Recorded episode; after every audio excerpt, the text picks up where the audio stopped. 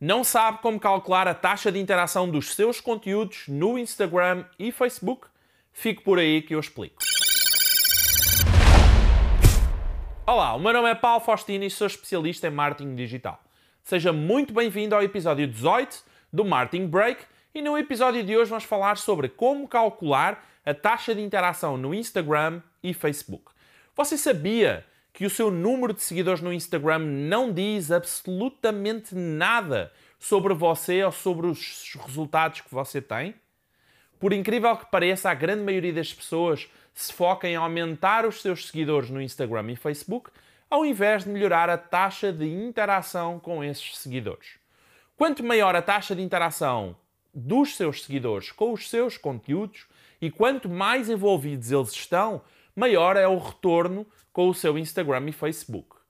De pouco adianta você ter 100 mil seguidores no Instagram ou Facebook se as suas publicações não passam de 300 likes e 5 comentários.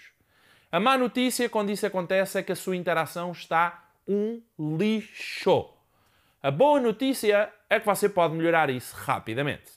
Primeiro, você precisa saber calcular a taxa de interação com os seus conteúdos. Isso é útil para você saber a média de pessoas que interagem com os seus conteúdos, tanto no Instagram como no Facebook.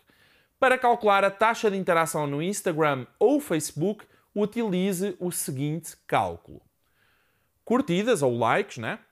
mais comentários, mais compartilhamentos e mais salvos, a dividir pelo seu número de seguidores vezes 100. Este cálculo simples dará a você o percentual de interação de uma publicação que você tenha feito no Instagram ou no Facebook. Você pode calcular a taxa de interação da mesma forma para o LinkedIn, YouTube ou qualquer outra rede social. A ideia de você calcular a taxa de interação é entender quais conteúdos geram melhores resultados e como fazer para criar mais conteúdos que geram ótimos resultados. Uma boa taxa de interação está também associada ao seu número de seguidores, uma vez que quanto maior a conta, menor a taxa de interação proporcionalmente. Segundo alguns estudos internacionais que eu andei pesquisando, é perfeitamente normal a taxa de interação com o seu conteúdo baixar à medida que a sua conta cresce.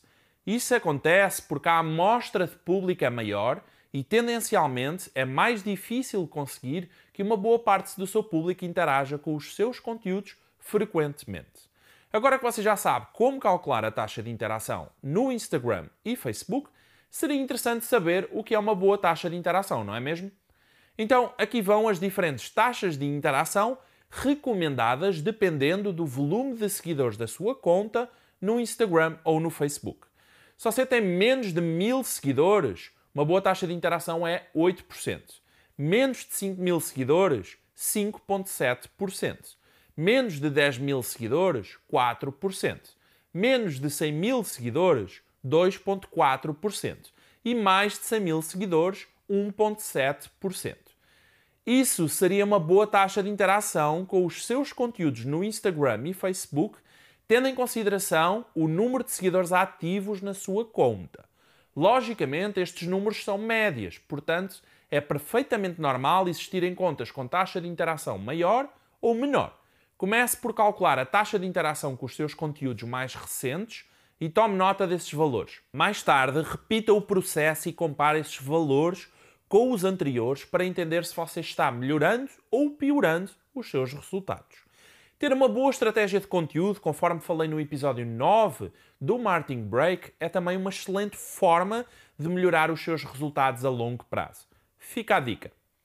Um abraço e até ao próximo episódio.